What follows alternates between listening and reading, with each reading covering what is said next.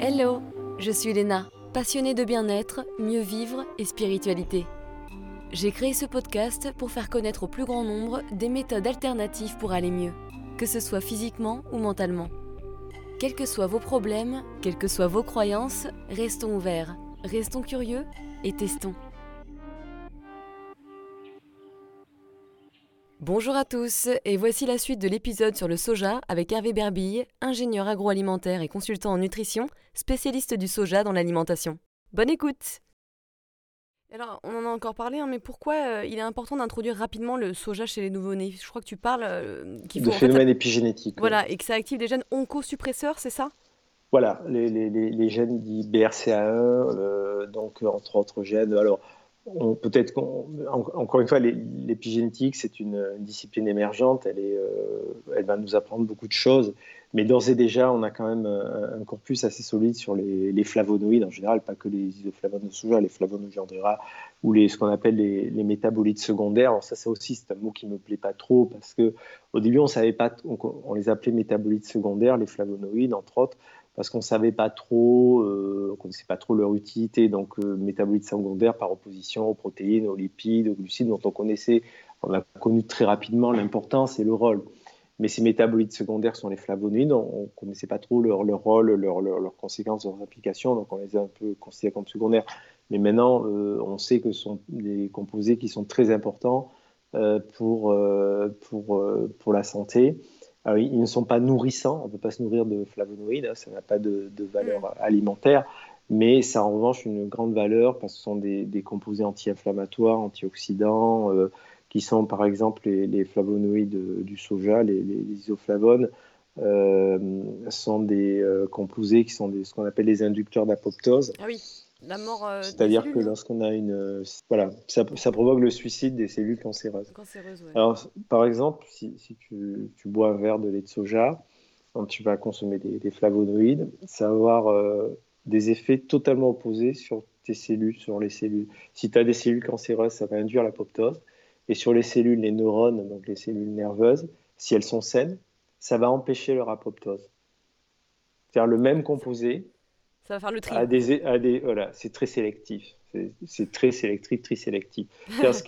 Ben, pour mesurer ce miracle de la nature, hein. avec des composés chimiques pharmaceutiques, on ne sait pas faire ça. C'est-à-dire que quand les gens ont une chimiothérapie, euh, ça va taper, ça va cogner sur les cellules cancéreuses, mais aussi sur les cellules saines, d'où les effets euh, secondaires très marqués des chimiothérapies quand tu manges du soja, évidemment, c'est moins fort, les, les effets anticancéreux vont être moins prononcés. On ne peut pas, pas, dire ne, ne, faites pas de chimiothérapie à quelqu'un qui a cancer, mangez un morceau de tofu et tout ira bien. non, ce n'est pas, pas, possible. Ça serait bien. en, revanche, en revanche, il va y avoir potentialisation des chimiothérapies, protection en cas de radiothérapie. On sait par exemple les flavonoïdes protègent les cellules saines en cas de radiothérapie, ça empêche ces brûlures de, ça limite ces brûlures en tout cas. Hmm. Euh, et, et, ça, c'est vrai. Je voudrais, moi, je suis, je sais pas si, ce qui nous écoute seront aussi euh, admiratifs du soja, enfin de ce, cette merveille de la nature sans les flavonoïdes, pas qu'il soit du soja ou des oignons ou des, des cerises ou, des pruneaux d'Agen, peu importe. Hein. Mais euh, ou du vin rouge, j'y reviens toujours décidément. Et les, les, les, ces flavonoïdes sont quand même des, des miracles, c'est-à-dire que euh, ce, même aliment va, empêcher la mort de, de, de, perdre des neurones. Les neurones sains vont, être protégés de l'apoptose et euh, va induire l'apoptose sur des cellules cancéreuses. C'est c'est une plante, euh, enfin les plantes en général, ces composés, c'est quand même des composés assez miraculeux. C'est assez, ça motive d'émerveillement pour moi de, voir cette, prouesse de la nature. Ouais. Euh, après, je, suis maintenant un scientifique qui est un peu de, la bouteille. et je, je, reste, je garde une certaine fraîcheur parce que moi, je trouve ça assez, assez, assez merveilleux, ce motif d'émerveillement, ça, tu vois. Voilà, ça fait partie des, bonheurs qu'offre le soja, la connaissance, l'érudition vis-à-vis du soja. Et alors, en parlant d'émerveillement, entre guillemets, on va parler du cancer du sein, parce qu'il y a beaucoup, euh, en tout cas, il y a eu beaucoup de débats. Il fallait mhm. consommer du soja, puis un seul coup, il fallait plus. Enfin, on savait mhm. plus, tu vois. Et finalement, euh, du coup, il semblerait maintenant que les femmes consommant du soja ont moins de risques de rechute. C'est bien ça? Oui. Alors, là aussi, je vais en profiter pour dire tout le bien, je pense, de l'ANSES. Euh, lorsqu'ils ont publié leur rapport en 2005, ils ont, euh, c'est de là que tout est parti, hein, puisque maintenant tous les médecins déconseillent, enfin presque tous à ma connaissance, en tout cas le soja chez les femmes qui ont eu euh, un cancer du sein. Alors, euh, il y a une omission encore qui est très troublante dans le rapport de l'ANSES, c'est que un an ou un an ou deux avant, 2004, très précisément, il y a une étude qui est publiée qui montre, on donne des compléments alimentaires à des femmes qui ont des qui ont eu des antécédents de cancer du sein. Et euh, on donne un placebo, euh, pareil, à, la même population de femmes ayant des, antécédents de cancer du sein. Et on se rend compte que chez les femmes qui reçoivent les isoflavones de soja, on réduit le risque de récurrence de cancer du sein. Et comme par hasard, cette étude qui est pourtant indexée sur les, moteurs de recherche qu'ont utilisé, utilisé les, les, experts avec des guillemets de, rigueur euh, de, de l'ANSES, euh, cette étude est répertoriée. Et curieusement, elle n'est pas citée dans, dans le rapport de l'ANSES, alors que tous les moteurs de recherche, PubMed, Google Scholar, etc., l'ont indexé. Et ça, c'est quelque chose qu'on peut vérifier. Hmm. C'est-à-dire que ce qui me. Bon, en général, quand je parle du soja, je m'attire toujours des, amabilités, mais il y a ceux qui ceux qui ceux qui seront pas contesteront seront sceptiques quant à mon propos ils peuvent le vérifier par eux-mêmes c'est-à-dire euh, si, euh, tu as des commentaires sur sur, ton, sur, là où tu publieras cet, entretien je pourrais citer l'étude et ils pourront vérifier sur les moteurs de recherche que l'ANSES dit avoir utilisé que cette étude est bien euh, référencée Ouais, tu vas montrer toutes ces, enfin, tu m'enverras toutes ces études. Oui, celle-là, je te l'enverrai parce que ça, c'est indéniable. Là pourquoi cette étude n'est pas référencée? J'ai posé la question à l'ANSES et on n'a pas daigné me répondre. Voilà. On va appeler Elise Ducet. Bizarre, effectivement. Ouais, non, c'est perturbant. perturbant. Oui, mais le soja n'est pas un perturbateur endocrinien, attention. Voilà, non, t'as pas, pas pigé ma blague, alors laisse tomber. Non, bah, le, perturbant, le soja n'est pas un perturbateur endocrinien, c'est perturbant. Bon, laisse tomber. Oui, oui d'accord, oui, oui, ça y est, j'ai compris du coup. Non, non, tu comprends, tu comprends, tu comprends. Il a fallu du temps que les neurones se connectent, mais oui, ça y est, j'ai compris. Je vais même rigoler après, mais ça va venir. Alors, tu, tu, tu, tu, tu, colleras ton rire juste après la blague, comme ça. Tu, voilà, ça franchement, c'était comique. J'ai compris de suite. Euh, D'ailleurs, en parlant de perturbateurs endocriniens, parce que je vais revenir à ça, par rapport à notre système hormonal, est-ce que le soja peut perturber notre système hormonal? Et je sais également que moi, quand j'avais de l'acné, euh, on me disait non, non, mange pas de soja. Donc ça, c'est hyper important. Dis-nous tout parce qu'on veut tout savoir, ma soeur et moi, là, on est à fond là. Alors, il y a une étude qui montre que le soja protège de l'acné et il y a des cosmétiques à base de flavonoïdes de soja pour le traitement de l'acné. Ah. Voilà. Donc euh, voilà, l'étude, il y a une étude qui montre que ça, comme je disais, ce sont des effets plutôt in vivo anti-hormonaux. Donc ils vont limiter la, la poussée estrogénique. Donc ça ne perturbe pas notre système euh, hormonal, comme on l'a dit au début d'ailleurs. Non, non, non, non, pas du tout. Ça, ça empêche cette surchauffe oestrogénique. Voilà, c'est ça qui Ce feu oestrogénique, ça, mm. ça l'atténue. Hein, en fait, c'est ça. C'est pour ça que les, les, les phytoestrogènes, les, les, scientifiques euh, qui ne sont pas liés à l'industrie laitière, les appellent pas phytoestrogènes, ils appellent phytocermes, c'est-à-dire sélective estrogène euh, récepteur modulateur. Donc, bon, peu importe, euh, retient modulateur. Mm. Ça module la production oestrogénique. Ça, ça, ça calme le jeu un petit peu. Oh mon dieu, j'adore cet épisode. La vérité, enfin. Et les études le prouvent en plus. Et on va essayer de vous mettre plein, de, plein d'études avec Hervé euh, dans les show notes euh, pour que vous puissiez voir. Il n'y a donc alors aucun danger aussi à donner du lait de soja à nos enfants. Parce que ça, pareil, on me l'a déjà dit. Hein. Oh, du, lait, de soja mes gamins. Non, mon dieu, je vais prendre plutôt du lait de vache. Mais non, en fait. Non, ben, non, non. Alors d'abord, nutritionnellement, le, le lait de soja, c'est mieux. C'est beaucoup mieux. Euh, Avec la protéine notamment peut-être aussi Alors la protéine, c'est une meilleure protéine. Alors il y a un petit peu plus de protéines dans le lait de soja euh, sur la, selon la norme AFNOR. Il y a une norme AFNOR pour le, le en France. On ne peut plus l'appeler le lait de soja grâce aux, manœuvres de l'industrie laitière qui en, qui en sont parvenus à, à faire interdire le, le, terme lait de soja pour jus de soja. Bon, ça, ça, fait partie des coups bas de l'industrie laitière euh, vis-à-vis de soja, il y en a tellement, euh, voilà, donc ça, c'en est un de plus. Euh, le soja, c'est mieux pour tout, hein. il y a des oméga 3, il n'y en a pas dans le lait de vache, et il y a une meilleure protéine qui, qui, qui, qui n'a pas cet excès de méthionine dont je parlais tout à l'heure, qui a mm. juste ce qu'il faut en méthionine. Sa méthionine, c'est vraiment ce que j'appelais l'acide aminé essentiel sur le fil du rasoir. Si tu en as trop, c'est acidifiant, ça produit de l'homocystéine qui est très toxique. Si tu n'en as pas assez, c'est le, Voilà, et si tu n'en as pas assez, euh, c'est le système immunitaire qui trinque. Il hmm. faut vraiment être euh, parfaitement. Euh, c'est sur le cordeau, hein, c'est vraiment voilà, c'est de l'équilibrisme. Et il se trouve que les légumineuses, le soja, les légumineuses en général, elles ont le juste ce qu'il faut en, en méthionine, ni trop ni trop peu.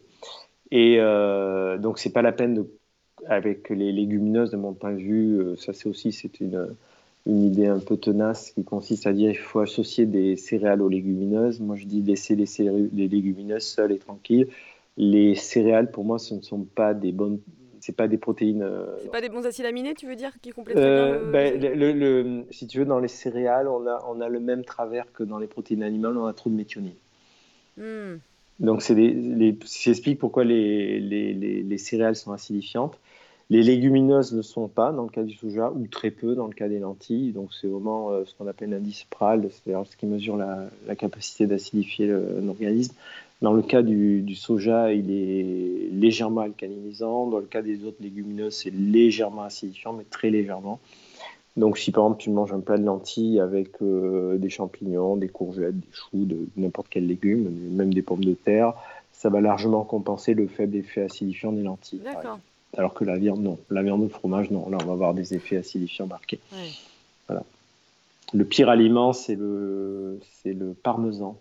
C'est l'aliment le, plus acidifiant répertorié. Ah oui? C'est un produit laitier. Oui, ça s'explique parce qu'il est très. Il n'y a pas beaucoup d'eau, il y a beaucoup de matière. Donc, euh, ouais, c'est pas plus acidifiant que notre fromage, mais comme il est, beaucoup plus, sec, voilà, il est plus sec, il est plus concentré, donc il est plus acidifiant. D'accord, ah là là, hyper intéressant.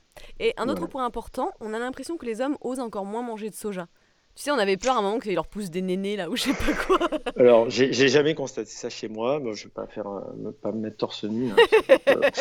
je vais épargner ça aux qui nous regardent. Mais enfin, en tout cas, je, bon voilà, personne m'appelle Madame dans la rue quand on me croise. J'ai gardé ma barre aujourd'hui. Ah oui, tu vois, là, tu vois. Pour pouvoir lever toute ambiguïté là-dessus. Alors, euh, les hommes qui font pas ça, de mon point de vue, ont tort parce que euh, je reviens sur mes aromatases, les fameuses enzymes. Euh, donc euh, l'ostradiol, l'hormone féminine, l'ostrogène, euh, il est obtenu à partir du cholestérol, ça je l'ai dit tout à l'heure, mais il y a une étape intermédiaire qui est la testostérone. Donc l'organisme fabrique du cholestérol ou en reçoit par l'alimentation à partir de ce cholestérol. Il fabrique de la testostérone et sous l'effet d'une enzyme qu'on appelle l'aromatase, transforme l'hormone mâle, la testostérone, en ostradiol. Les deux molécules sont chimiquement très proches. Hein. Il y a juste une petite transformation qu'effectuent les aromatases. Et il se trouve que euh, comme j'ai dit, les flavonoïdes, les flavonoïdes du soja, les flavonoïdes des, euh, euh, fruits, des légumes, des, poireaux, des pommes de terre, tout ce qu'on voit, vont empêcher, la, limiter, en tout cas bloquer un peu ces enzymes, et donc limiter la, conversion de la testostérone en, en estradiol on a constaté logiquement que les hommes qui mangent du soja, euh, bah, ils ont, euh, comme l'organisme transforme moins la testostérone en estradiol, ils ont plus de testostérone. Les consommateurs de soja hommes ont plus de testostérone. Et quand moi je vois des sportifs pour être euh, comme ça qui, prennent des, protéines animales, dans les protéines animales, en particulier les produits laitiers, il y a beaucoup d'ostradiol. Donc en fait, ils se féminisent, alors que le soja, il se masculinise. Alors ne faut pas tomber dans l'excès inverse non plus. Ça ne veut pas dire que les femmes qui vont manger euh, du soja vont devenir des hommes. Hein. Ouais, non, encore une fois, ça se, ça se, régule. Surtout avec la production oestrogénique des femmes qui est telle que voilà, c'est pas ça. Voilà, c'est des phénomènes de régulation assez subtils, mais on constate néanmoins que chez les hommes qui consomment du soja, euh, on a des taux de testostérone plus élevés. Ça a été notamment mesuré euh, en Indonésie et à Okinawa, avec des populations asiatiques de nature différente, génétiquement assez éloignées aussi. Hmm. C'est intéressant. Voilà. Il faut savoir qu'il se commercialise des, des produits euh, pour les, les, gens qui font de, la culture physique, de, la gonflette, et tout ça, des, des, composés à base de, de, passiflore, où on utilise des phytoestrogènes de passiflore, des flavonoïdes de passiflore pour augmenter les taux de testostérone. T'as envie de dire prenez du euh, soja, c'est ça? Bah, On peut prendre du soja ou des, des, compléments alimentaires de passiflore qui valent 200 ou 300 fois plus cher au kilo, mais ça, chacun fait comme il veut. mais enfin, voilà, on peut, on peut, prendre aussi des infusions de passiflore, hein, ça, coûte moins cher. Alors, ça augmente un petit peu les taux de, de testostérone, donc c'est un, dopage, entre guillemets, mm. légal. ça augmente naturellement la production de testostérone. Enfin, ça empêche plutôt la dégradation de la testostérone. D'accord, ouais. En okay Ça, c'est pas que ça augmente la production, ça stimule pas la production, mais ça va empêcher sa, sa dégradation en estradiol. D'accord. Voilà. Ok. voilà. Il semblerait que ce soit quelque peu ironique que certaines personnes choisissent de ne pas consommer du soja sous prétexte qu'il pourrait contenir des OGM, sachant que Mhm. c'est interdit en France, mais que Mhm. par contre ce n'est pas le cas pour les produits laitiers ainsi que la viande, puisque les animaux en consomment, on le sait. Alors Mhm. qu'aurais-tu à dire à nos auditeurs qui ne veulent pas manger du soja par peur de consommer des OGM Alors, c'est paradoxalement ceux qui ont le plus peur de consommer euh, du soja à cause des OGM qui en consomment le plus. C'est c'est l'autre paradoxe du soja, puisque le. Alors, juste une- un petit point, tu as dit que le soja est. euh, les OGM sont interdits en France, alors c'est pas tout à fait vrai. Ah mais préciser. damn Alors, précisons, la culture des OGM est interdite en France. Mais pas l'importation. Mais l'imp- l'importation n'est pas. Oui, voilà, oui, je me suis euh, mal bah, l'exportation, l'exportation, on peut pas en exporter puisqu'on n'en produit Non, pas. l'importation. Ouais. est autorisée. On importe massivement par euh, cargo complet du Brésil avec des problèmes environnementaux à la clé. Euh, et des États-Unis avec d'autres problèmes environnementaux d'ailleurs, euh, du, tourteau de soja, donc la protéine de soja, ça c'est important. Euh, je précise bien de quoi il s'agit. Donc, on prend la graine de soja au Brésil ou aux États-Unis, on la presse, enfin, c'est, extrait par pression et puis par avec de l'hexane, on enlève l'huile, dont on ne sait pas trop que faire, on la valorise entre guillemets en agrocarburant parce que c'est voilà ou dans l'alimentation humaine. Quand, euh, quand c'est pas saturé, le marché n'est pas saturé et on, on, fait, euh, on fait de la valeur ajoutée sur le, le tourteau de soja qui représente à peu près 50% de, protéines et à peu près les, trois quarts de la, de la masse de la graine. Donc c'est là que se fait le commerce.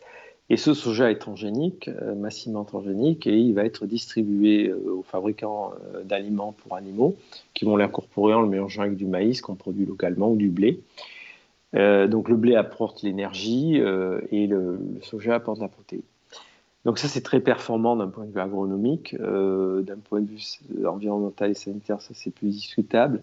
Et ça ça va être massivement donné à tous les animaux élevés en France. Donc les poissons, par exemple les poissons d'élevage, d'aquaculture, le saumon par exemple, les truites.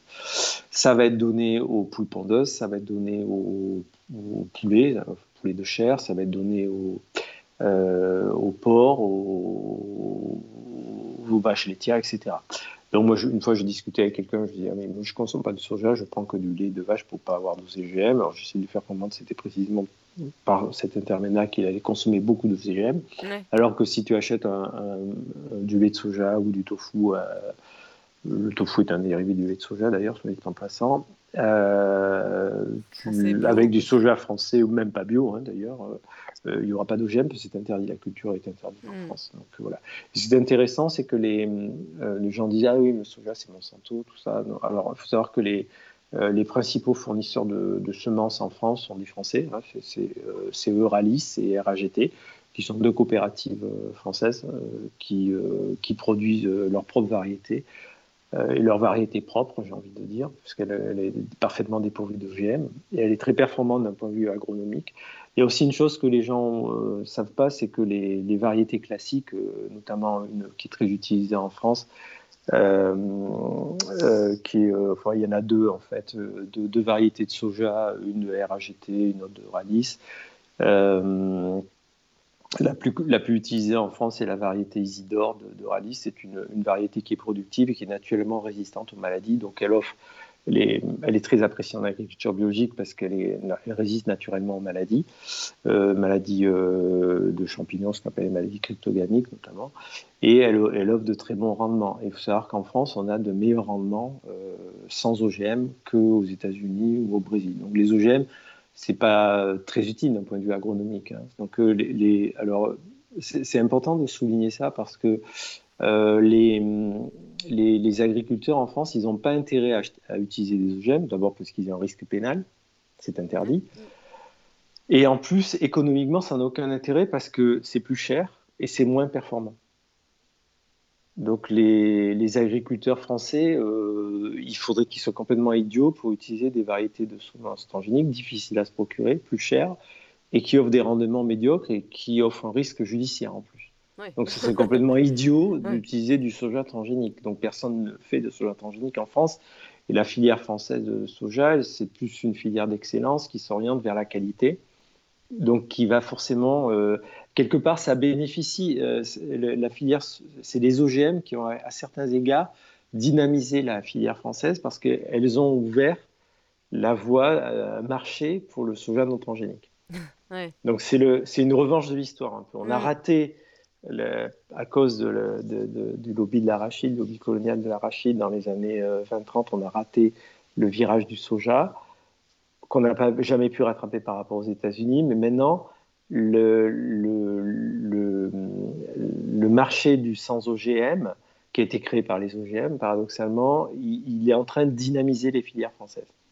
La filière française. Donc, euh, la filière française, elle a intérêt à, continuer, et c'est ce qu'elle fait d'ailleurs. Hein dans cette voie d'excellence et de, de, de, monter en gamme, on dirait en marketing, hein, de, soja bien tracé. Euh, donc on a, on a la chance en France d'avoir un climat qui se prête bien au soja, notamment la, euh, le sud-ouest aux alentours de Toulouse. Bah, la marque Soy, le lait de soja, il vient du sud-ouest d'ailleurs. C'est ça, exactement. Et, et, puis, euh, on a un autre pôle d'excellence soja qui est en Bourgogne également. Donc la Bourgogne fait aussi, fait pas que du bon vin, fait aussi du, du bon soja. Voilà. D'accord. Et alors, petite question, le soja se fait massacrer par les industries laitières, on le sait, mais il est mhm. pourtant en grande partie entre les mains de cette industrie en question, mais un peu caché. Ça fait, partie des paradoxes. C'est fou. Alors, c'est pas, pas, paradoxal, ça peut paraître effectivement euh, euh, un peu contradictoire. Et, euh, mais en fait, l'industrie laitière, elle a un dilemme. Elle est, elle, un, elle est un carrefour un peu historique où elle est, elle est un peu dans, un, dans une sorte d'hésitation.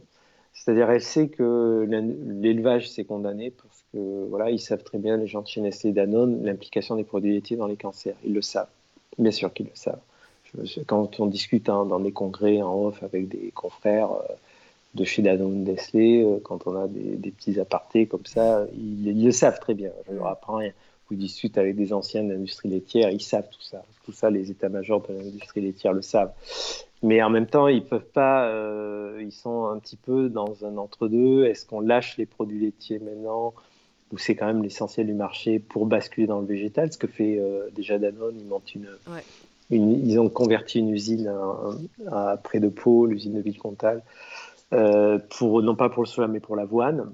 Ils ont, il faut savoir que le, plus gros faiseur de, soja en, en Europe, c'est Alpro qui appartient à Danone. Et je voudrais parler de la thyroïde et de la consommation du soja. Est-ce qu'il faut l'éviter quand on a un petit problème ou alors est-ce qu'il y a des interactions sur les médicaments qui luttent contre l'hypothyroïdie? Alors, il y a une étude qui a été menée euh, sur la, la, prise de soja en, chez les personnes qui sont traitées euh, en hypothyroïdie par la lévothyroxine. Le, médicament le plus connu, c'est le lévothyrox, mais le principe actif, c'est la lévothyroxine. Et on s'est rendu compte que le soja n'avait pas d'effet particulier. Donc ça a été évalué cliniquement là-dessus. Alors, euh, le soja peut un peu limiter l'absorption de l'iode. Je dis bien limiter l'absorption de l'iode. Donc, ce que je conseille, c'est euh, quand on mange du soja ou des crucifères, comme les choux par exemple. Les choux, je, conseille toujours de consommer des crucifères, des radis, des navets, des choux, euh, etc., des moutardes, du colza aussi. Mais ça a un petit effet sur la. Ça limite un peu la. Donc, c'est des les crucifères sont des, comme le soja, mais c'est très marqué dans, les crucifères. Il y a des effets euh, probablement que les, les, des isothiocyanate de sulforaphane, c'est leur nom, pardon, qu'on trouve dans les crucifères, sont les, les sulforaphanes sont probablement les composés naturels connus les plus anticancéreux. Euh, donc euh, moi je, conseille vivement de toujours le repas idéal c'est du tofu avec du chou hein, ou du tempeh, enfin peu importe. Et il y a la protéine et puis il y a le, légume en quelque sorte. Et ça, c'est vraiment le cocktail anti-cancer. Mais pour que ce soit tout à fait parfait, il faut saupoudrer ça de, petites paillettes d'algues, par exemple. C'est ça qui va, oui, voilà, qui va rajouter un peu d'iode. Voilà, comme ça, comme ça limite l'iode. Mais si on en rajoute beaucoup, forcément, on, va, on va mm. compenser le, le, petit, le petit, la petite rétention d'iode. Donc c'est possible quand on souffre d'hypothyroïdie de consommer euh, des produits laitiers? Euh, des produits. oh le lapsus Oh mon dieu, je vais faire euh, des produits soja T'as de la oh, chance C'est toi qui as le montage, t'as tout en main, donc tu peux tout enlever.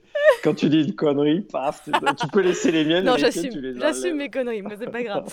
non, ne t'en pas, ça va, ça va. Donc on peut en rajoutant des algues, voilà, c'est ça le petit. Oui, voilà, rajouter un peu. Ou même euh, quand on sale, prendre, prendre un sel euh, peu transformé dans il reste de l'iode. Oui, ok, ça marche. Voilà, donc c'est pas. Euh, on n'a pas. Si, si, on surveille ses apports en iode, alors tout le monde a intérêt à surveiller ses apports en iode parce qu'il y a des, des études qui montrent, ça c'est pas très peu connu aussi, euh, qu'il euh, y a un lien entre cancer du sein et déficit d'apport en iode. Donc, hmm. alors, il vaut mieux éviter il vaut mieux rajouter de l'iode par des paillettes d'algues, par exemple, parce que dans les algues, on va avoir aussi des composés, des composés particuliers qui ont des effets anticancéreux, et tandis que le sel, c'est à éviter. Il faut limiter le sel quand même. Hein. Donc il vaut mieux, c'est plus, plus avantageux d'apporter l'iode par, par euh, des algues. Les paillettes, tu les sens pas euh, au goût si tu n'aimes pas on le peut goût, en mettre, euh, voilà, on peut en mettre, voilà, si on n'aime pas le goût de l'algue, on peut en mettre dans, à des doses où on sent pas trop le goût, mais on a quand même des apports en iode qui, Sont, qui sont significatifs.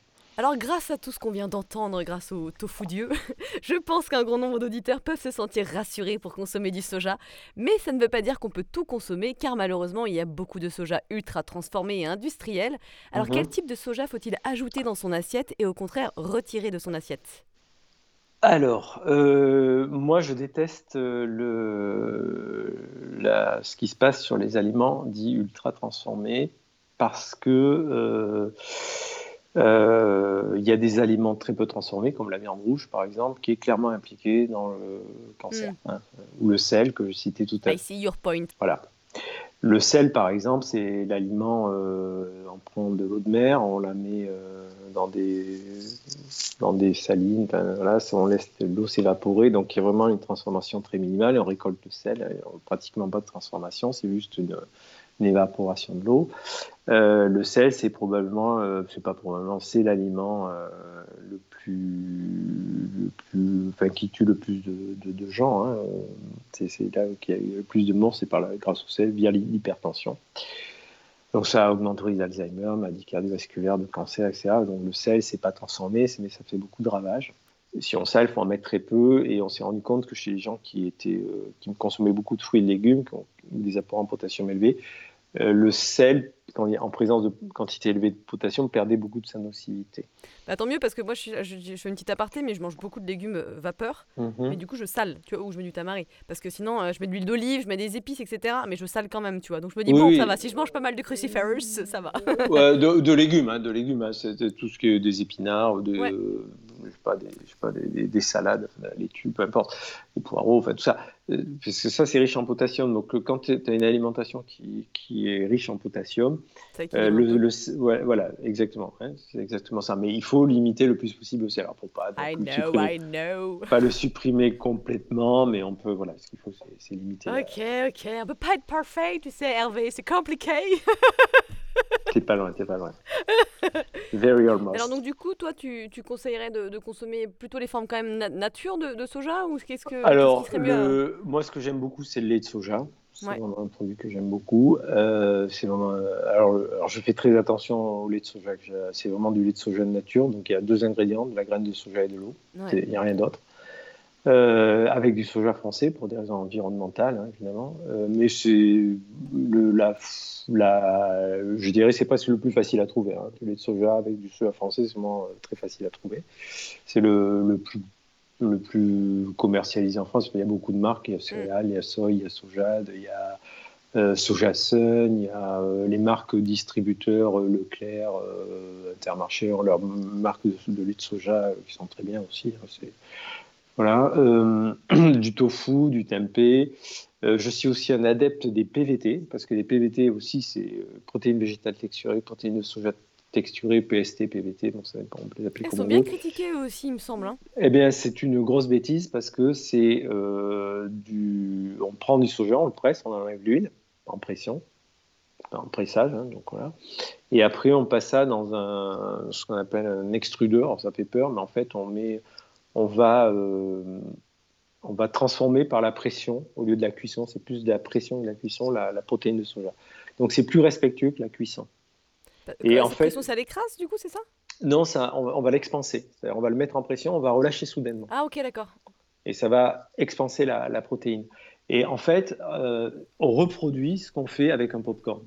Oui, c'est ça, je pensais au popcorn. Ouais, eh ben, c'est exactement ça. Alors, le popcorn, ce qui va texturer, c'est l'amidon mm. du maïs. Là, c'est la protéine. Mais c'est en fait c'est une, une, transformation qui est minimaliste parce que c'est à peine cuit. Juste ce qu'il faut, on monte en température pour inhiber, inhiber les, neutraliser les inhibiteurs trypsiques par exemple, auxquels on n'est pas sensible par exemple, ce sont Et en fait, ce qui va donner cette mâche particulière au PVT, euh, qui rappelle la viande, c'est que la protéine de soja, elle est sous forme de, globuline, de, petites boules, de petites pelotes. Et sous l'effet de l'extension, quand on va relâcher la pression, elle va s'étirer. Et donc, elle va reprendre, elle, va s'étirer comme une protéine de muscle. C'est pour ça que ça va donner la texture de la viande. En tout cas, c'est très agréable. c'est bon, hein, j'aime Voilà. Et, en fait, c'est un procédé qui est euh, finalement euh, qui est euh, minimaliste. Hein. c'est juste une, on, met en pression et on relâche. Et donc c'est pas, c'est vraiment, on change la forme de la protéine, mais pas sa valeur, ni ses acides aminés, ni sa composition fondamentale. D'accord. Intéressant. Donc c'est une, vraiment une, une, transformation très très minimale. Il y a aussi le natto hein, qui est riche en vitamine K2 et mhm. apparemment il y a eu beaucoup de succès, notamment à cause du Covid. Et du coup, il y avait pas mal de mecs qui étaient complètement. Euh, de, de, la Covid. De la COVID. J'aime pas dire la Covid. Je sais pas pourquoi ça va pas pour moi. Je dis le Covid parce que ah je n'aime pas la C'est là, c'est là, c'est là. je sais, mais moi je suis une rebelle, tu sais, je vis dangereusement.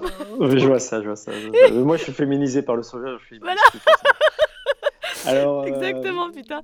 Et donc, du coup, euh, il y avait le Natto du Dragon, qui est une marque que j'aime beaucoup. Ils avaient tellement de succès qu'ils étaient sold out, quoi. Ils avaient plus, pouvaient plus en, donner, quoi. Donc, c'est assez marrant. Alors, euh, alors c'est effectivement, lorsque l'épidémie de Covid a, surgi, là, il y a deux ans, on s'est rendu compte que dans les régions du, Japon, où on consomme du natto, on avait, les gens étaient moins atteints. Et euh, semble-t-il, euh, on pense détenir l'explication ça, c'est qu'il y aurait une synergie entre la vitamine K2 et la vitamine D qui expliquerait, euh, voilà. Donc, euh, bon, plus à, ça s'ajoutent les, flavonoïdes euh, du soja qui ont des propriétés antivirales. les flavonoïdes dans la plante, ils ont plusieurs rôles, et notamment protéger des virus. Hmm. Quand le, le, soja ou enfin, n'importe quelle plante est agressée par ce qu'on appelle un bioagresseur, peut être un insecte, une bactérie, un virus, ils vont synthétiser des, des polyphénols, des flavonoïdes pour se défendre. Et donc les flavonoïdes ont une, activité antivirale. Donc mm. ça veut dire évidemment euh, consommer des flavonoïdes va euh, créer chez nous une sorte de protection antivirale. Alors ça ne va pas forcément empêcher l'infection, ça va limiter la gravité, ou ça va, euh, ça va permettre au système immunitaire de ne pas être submergé, par exemple, si le, virus est un peu ralenti par ces flavonoïdes. C'est intéressant de, composer, de, consommer beaucoup de végétaux. Et on s'est rendu compte que les végétariens avaient des formes euh, attrapaient autant le Covid que les autres. Hein. Ils étaient, euh, la, COVID, la Covid, la Covid, autant la Covid. tu m'as contaminé. Euh, attraper autant la Covid que les autres, mais développer moins de formes graves. ni plus ni moins, pas plus ni moins. Ils avaient autant de, de, de, cas de Covid, mais les formes graves étaient moins, moins fréquentes. Et dans le soja, il y a aussi un effet, c'est que les isoflavones vont potentialiser la vitamine D aussi qui est vraiment l'hormone clé du, système immunitaire. Et on s'est rendu compte aussi que, alors je ne veux surtout pas ouvrir le débat sur les vaccins, hein, je ne suis pas épidémiologiste. Ah oui, non, ce n'est pas, pas, le sujet. Je... C'est pas le sujet, mais alors je, voilà, on s'est rendu compte que les, les, gens qui étaient euh, vaccinés contre la Covid, les végétariens avaient une meilleure réponse immunitaire à la vaccination. Alors, je ne veux pas rentrer dans le débat sur Ça tombe bien, je vais me faire vacciner la semaine prochaine. Donc, euh, Voilà. Donc, J'ai mangé pas mal de natto et de, et de tofu. Voilà. Et, effectivement, et dans le natto, il y a aussi une, donc la, fermentation par euh, Bacillus subtilis, donc la, bactérie impliquée dans la fermentation du natto, va, va fabriquer une, un composé qui n'est pas dans le soja natif, qui s'appelle la nattokinase, qui a des propriétés cardioprotectrices assez marquées. Oh Donc le natto, c'est un aliment extraordinaire. Je salue monsieur, je son nom, qui fabrique le natto du dragon. Que monsieur Dragon, je ne sais pas non plus. Euh, c'est monsieur, monsieur, j'oublie son nom, Sam venir, que j'avais rencontré une fois. je vais t'arrêter le voir. Mais c'est très bon, un hein, saupoudré sur les plats. Moi, je le fais tous les midis. Là, j'aime bien. Ah, c'est un aliment extraordinaire, le natto. Enfin, voilà. Alors en conclusion, moi je vais aller manger mon petit MP ce soir et me faire un latte soja. Mhm. Est-ce qu'il y a un seuil maximum quotidien? Euh, pour consommer du soja sans risque. Je, complète ta question, c'est ça Bah oui, bah, je sais du coup ce que tu vas dire, mais bon voilà, je suis bien obligé de le poser. Parce que c'est vrai qu'il y a des gens qui disent Ah, peut-être que je devrais pas, j'en prends un peu trop, Alors, encore une fois, plus on va consommer de soja, plus on va se protéger contre le danger permanent de nos oestrogènes. Hmm. Et euh, il y a une étude clinique qui a été faite il y a 5-6 ans, je ne me rappelle plus exactement. Je peux la retrouver, celle-là aussi. On a donné à des femmes euh, des comprimés d'isoflavone, ou des gélules, peu importe, qui contenaient 900 mg d'isoflavone aglycone, c'est-à-dire la forme la plus assimilable. Dans le soja, euh, dans le tofu par exemple, et dans le lait de soja, les isoflavones sont sous forme glycoside, c'est-à-dire qu'elles sont moins assimilées par l'organisme. Et là, on a donné des isoflavones aglycones qui sont très, euh, qui ont ce qu'on appelle une biodisponibilité, mmh. une, absorption, une activité biologique importante, plus importante que celle qu'on trouve dans le soja natif. 900 mg, c'est l'équivalent de 10 litres de lait de soja par jour. Donc, on ne peut pas consommer 10 litres de lait de soja ah ouais, par non, là, Pour le coup, un litre peut-être. mais... Un litre, c'est déjà bien quand même. Un litre de, lait de soja, il faut se l'envoyer quand même. Enfin, bon, voilà, plus trop soif hein, quand on a bu ça. bon, si on considère qu'à peu près il y a 10% d'extrait sec dans, dans, un lait de soja, je à peu près ça, de mémoire, ça veut dire que, euh, en gros, 10 euh, litres de lait de soja, ça veut dire euh, à peu près 9 litres d'eau personne consomme, sauf dans des situations physiologiques extrêmes, torture ou vraiment, euh, comme on fait la traversée du désert en, marathon, mais voilà. Dans une situation physiologique normale, on va consommer au maximum 2 litres d'eau, 1 litre et demi à peu près. Mais on peut, ça veut dire que par voie alimentaire, on ne peut pas atteindre 900 mg d'isoflavone. On va euh, déjà 100 mg, c'est beaucoup, 150 pour des gens qui consomment beaucoup de soja comme moi je pense que je vais peut-être consommer 150 mg d'isoflavone, sachant que je pèse 64, 65 kg, allez, on va dire. Il est 60... le Hervé, dis donc.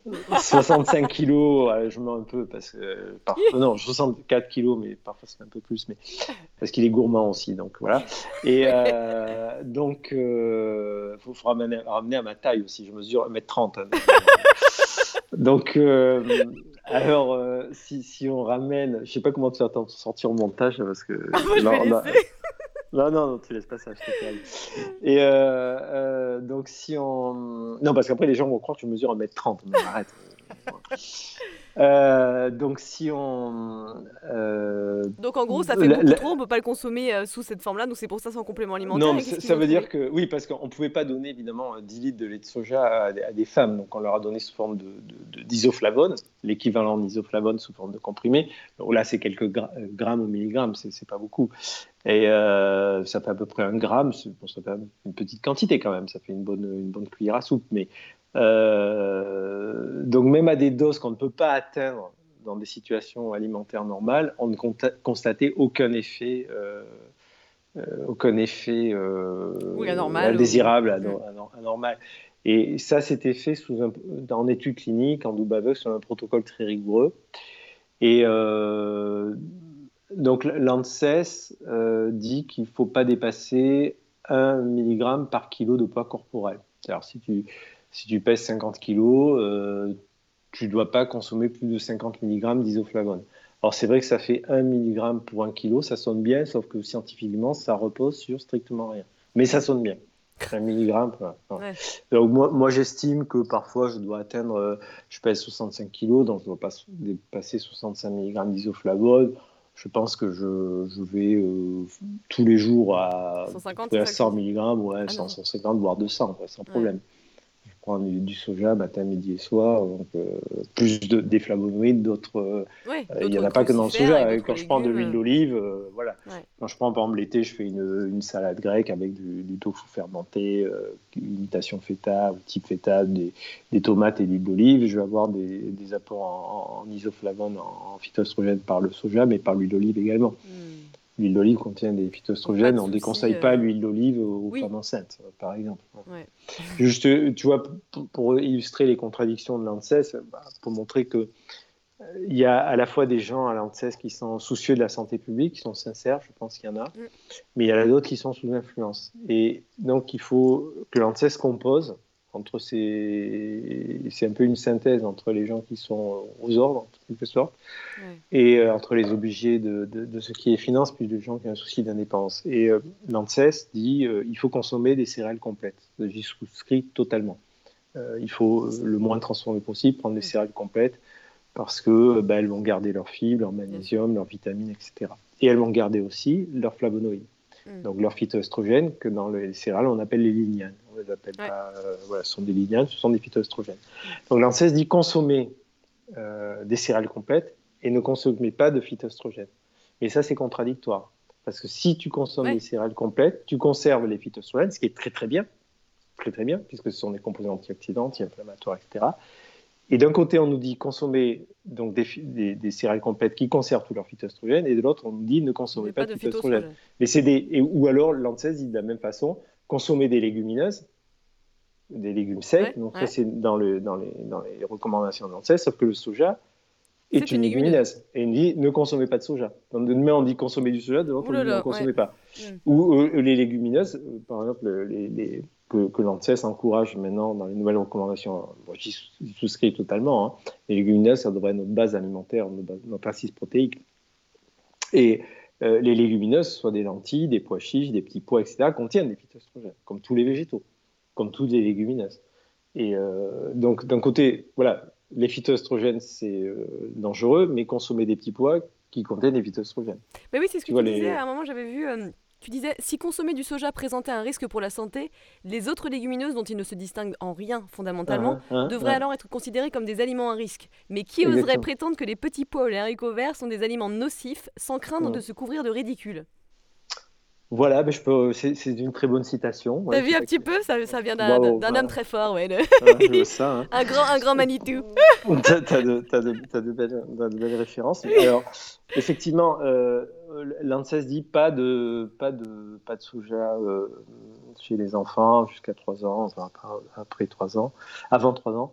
Et, euh, mais euh, quand on fait, il y a des petits pots à base de, petits pois, de petits pots bébés, de haricots verts, tout le monde ça, trouve ça très bien. Et par exemple, dans les, dans haricots verts, tu as du coumestrol, qui est un phytoestrogène plus puissant que les isoflavones de soja, hmm. plus puissant in vitro, ça veut dire mm. qu'in vivo, il sera plus anti-oestrogénique, plus protecteur contre nos oestrogènes. Hmm. Voilà. Plus un, phytoestrogène est puissant, puissant anti-oestrogénique. C'est un phénomène d'inversion quand on bascule du, du in vitro au in vivo. Ouais, intéressant. Donc les, les, haricots verts, c'est très bien. Hein. Mais c'est voilà, c'est des légumineuses comme, euh, comme le soja. Il n'y a pas de différence. Hein. Ouais, voilà, c'est un point important, je pense, de ce podcast. Euh, c'est qu'il n'y a pas vraiment de différence finalement entre euh, du pois chiche ou des lentilles et, une, une, fois, je, une fois, je faisais mes courses, puis j'avais du tofu, j'avais divers aliments à base de soja, puis il y avait une personne qui était euh, à la caisse avec moi, elle me dit Ah, vous mangez du soja, c'est hyper dangereux. Il y a des phytoestrogènes, c'est perturbateur endocriniens. Et je vois que dans son, dans son panier, il y avait des, de l'alfalfa, c'est-à-dire de la luzerne. Qui, elle aussi, la luzerne, il y a beaucoup de phytoestrogènes. Alors, la luzerne, c'est l'aliment qui en contient plus que le soja et des plus puissants que le soja, le coumestrol par exemple. Alors, plus puissant, encore une fois, s'il est puissant, ça veut dire qu'in vitro, in vivo, pardon, il sera plus anti-estrogénique. Je mange aussi de l'alfalfa, hein. mais euh, de, de, des, des, des, graines de luzerne, on, appelle, euh, on, a, repris le nom arabe euh, alfafa, alfafa, en arabe, c'est un mot arabe.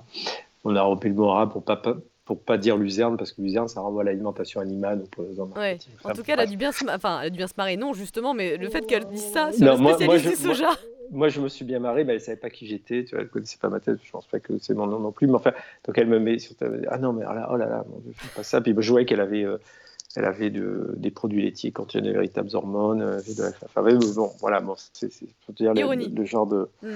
voilà, ironiquement, je te raconte cette anecdote, mais euh, voilà. Alors, on va finir par un jeu de questions-réponses. L'idée, c'est de mhm. répondre rapidement à une petite série de questions. Quel livre, sur ce sujet ou non, t'a beaucoup marqué? Bon, c'est le livre de, de Léon Rouest, le, soja français, qui a été écrit par euh, Léon Rouest, qui était un, journaliste, un agronome. Il a une carrière de journaliste d'abord. Et c'est un destin, euh, c'est quelqu'un qui me, voilà, c'est quelqu'un qui me, qui me touche très personnellement, parce que j'ai une, identification à Léon Rouest, donc il est mm. mort en 1938. Il est né en 1871, donc il a eu une, existence un peu, un peu, tragique, puisqu'il a déjà, c'est d'origine alsacienne, ses parents fuient, euh, fuient l'Alsace au moment où elle devient euh, prussienne, donc après la défaite de 1870, donc c'est un patriote, sa famille est patriote, il ne veut, pas, veut pas devenir allemand, donc il se réfugie à Paris, il commence modestement comme ouvrier dans ce qu'on appelait la casse à l'époque, c'est à l'imprimerie. Après, il va être euh, journaliste, très engagé politiquement. Il va commencer à avoir des ennuis quand il va dénoncer les, les, euh, les, les, abus des, des, de l'administration coloniale. Ça va lui valoir des premières déconvenues dans son engagement politique. Après, il va, devenir, il va faire des études d'agronomie, il va devenir professeur d'agronomie et il va commencer à travailler à l'acclimatation du, soja. Donc, il a, Léon West a fait un, gros travail d'acclimatation et puis malheureusement, ben, le, lobby de l'arachide lui, est tombé dessus ah et on a fait tout pour discréditer le soja auprès des agriculteurs français, des paysans français, pour qu'ils n'en produisent pas, en racontant qu'on ne pouvait pas l'acclimater, euh, que ça ne produirait rien, etc. etc. C'est faux, hein, parce que Léon West avait, avait aussi acclimaté des, des variétés euh, qui étaient très performantes pour l'époque. Euh, donc il a été calomnié, etc. Il est allé en Russie, en URSS à l'époque, pour les Russes, avec entre autres compris l'intérêt stratégique du soja. Et malheureusement, quand il a travaillé en Russie, euh, à la fin de son contrôle, la Russie n'a pas payé, donc il s'est retrouvé dans une situation difficile euh, et oh il est mort peu de temps après, en 1938. Donc c'est le, oh, euh, c'est un destin un peu, un peu tragique d'un homme d'une grande valeur humaine. c'est vraiment quelqu'un que, voilà, que, que j'admire beaucoup. Hmm. Et parmi les défenseurs du soja, il y en a un autre que je voudrais citer. Celui-là, il est beaucoup plus connu, c'est Paul Claudel. Parce que Paul Claudel, on connaît l'écrivain, mais il faut savoir que Paul Claudel est euh, euh, avant de devenir l'écrivain célèbre qu'on connaît. Il a été diplomate et été un des premiers diplomates en Chine et, en, et au Japon, diplomate euh, français. Paul Claudel va défendre le, soja. Il, sait l'intérêt de cette plante. Hein, et même, donc, il va essayer de mettre sa notoriété au, profit de soja, en 1946, après la guerre. Il faut savoir que, la, évidemment, l'occupation, été une période terrible. Hein, mais d'un point de vue alimentaire, l'immédiat après-guerre, euh, la libération, euh, la libération de la France, parce que tout était détruit, a été plus critique encore d'un point de vue alimentaire que l'occupation elle-même. Donc il y a eu les, deux, trois années de l'après-guerre ont été vraiment très critiques mm. sur le plan alimentaire. Et, euh, et donc en 1946, Paul Claudel, dans le Figaro, publie plusieurs articles. Il dit qu'il faut cultiver du soja pour dur. Il appelle ça la plante qui donne du lait. la formule est magnifique. Mm. Et euh, il dit qu'il faut cultiver le soja, mais même la notoriété de Claudel, qui est considérable à l'époque, c'est toujours un écrivain évidemment reconnu, euh, elle, ne suffira pas à, voilà, à faire basculer, même, euh, même Claudel, avec l'influence qu'il avait, la relative influence qu'il avait, n'arrivera pas à faire bouger les mentalités. Alors que le soja, euh, quand on, pense à l'occupation, on pense au rutabaga, au topinambour, mais on a beaucoup consommé de soja pendant la guerre. Et ça a rendu, euh, sans, soja, on aurait je pense que les, affres de l'occupation auraient été encore bien pires que ce qu'ils ont pu être. Hmm. Voilà. Une habitude à supprimer Tout ce qui est protéines animales, hein, c'est à éviter, euh, je pense euh, c'est déjà euh, c'est un temps révolu tout ça, ça prendra du temps, tout le monde réalise ça, mais euh, ce qui est bon, le, problème des protéines animales, c'est c'est que dans les, les classes populaires, elles sont consommer de la viande, c'est c'est euh, c'est assimilé à un statut social et renoncer à la viande pour des raisons économiques, c'est parfois mal vécu dans les milieux populaires, c'est assimilé à un déclassement social, alors que paradoxalement, les classes les plus aisées ont déjà tourné la page des... un certain nombre d'entre eux mm. ont tourné la page des protéines animales, puisque maintenant, c'est plus un marqueur social. Euh, c'est plutôt même un marqueur social, c'est-à-dire que l'inverse, hein, c'est-à-dire que les, consommations de produits animaux sont plutôt maintenant associées au milieu populaire, mais moi, je, vraiment, la, ma, cause, hein, c'est de, convaincre les, classes populaires de, de. Et quand je dis classe populaire, c'est pas péjoratif. Moi, je, suis issu de ça.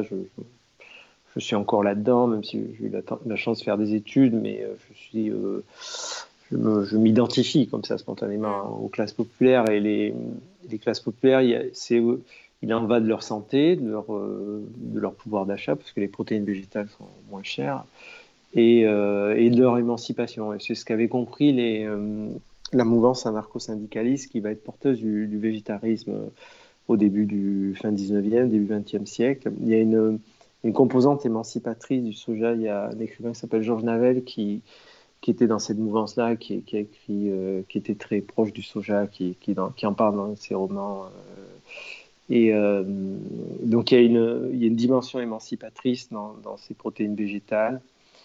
Moi, c'est vraiment ma, ma, motivation, parce qu'évidemment, va, quand tu vas publier cet entretien, tu vas avoir droit, je suis payé par le lobby du soja, etc.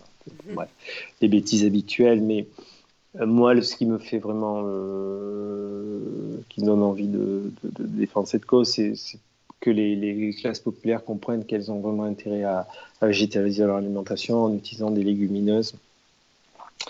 C'est pas cher, c'est excellent d'un point de vue alimentaire. Et, euh, et un jour, je discutais avec un de mes professeurs à, dans, mon école à l'ISTAB et il était, euh, il était assez désespéré de. Alors, c'était pas à propos du soja, mais à propos de l'huile de colza. Et il me disait que ben, l'huile de colza, c'est la meilleure huile d'un point de vue alimentaire, nutritionnel. Elle est très peu consommée en France, pas suffisamment. Ça change un peu, elle commence un peu à être réhabilitée. L'huile de colza revient sur un peu, parce qu'elle est à la fois anticancéreuse. Euh, mm. Quand elle est bio, elle garde le, le, canolol, qui est un composé anticancéreux. Donc c'est une, une crucifère, le colza, hein, ce que je disais tout à l'heure à propos des crucifères. Et il me disait peut-être qu'il faudrait augmenter le prix de l'huile de colza pour que les gens en consomment davantage. Que comme mmh. elle n'est pas chère, elle est perçue comme euh, pas importante, pas comme pas de qualité ou mmh. de, grande par rapport à l'huile d'olive. Elle est beaucoup moins chère, mais elle lui est, elle lui est très supérieure nutritionnellement. Parce qu'elle contient des oméga 3 qu'il y en a, pour ainsi dire, pas dans, dans l'huile d'olive. Voilà, donc moi, voilà, je ne sais pas comment on est venu à ça, mais oui, c'est le, c'est un peu le, la, la, la, mission, ça peut ouais, bah un peu grandiloquent, mais enfin, c'est en tout cas le, la cause, voilà, la cause que j'aime défendre, c'est le, voilà, le permettre aux classes populaires de, de, de ne pas euh, subir les préjugés qu'on veut leur, euh, à propos des, ou qu'elles ont, enfin, qu'on a qu'elles intériorisent par, euh, bon, le phénomène de domination sociale, c'est expliqué par les sociologues. Hein.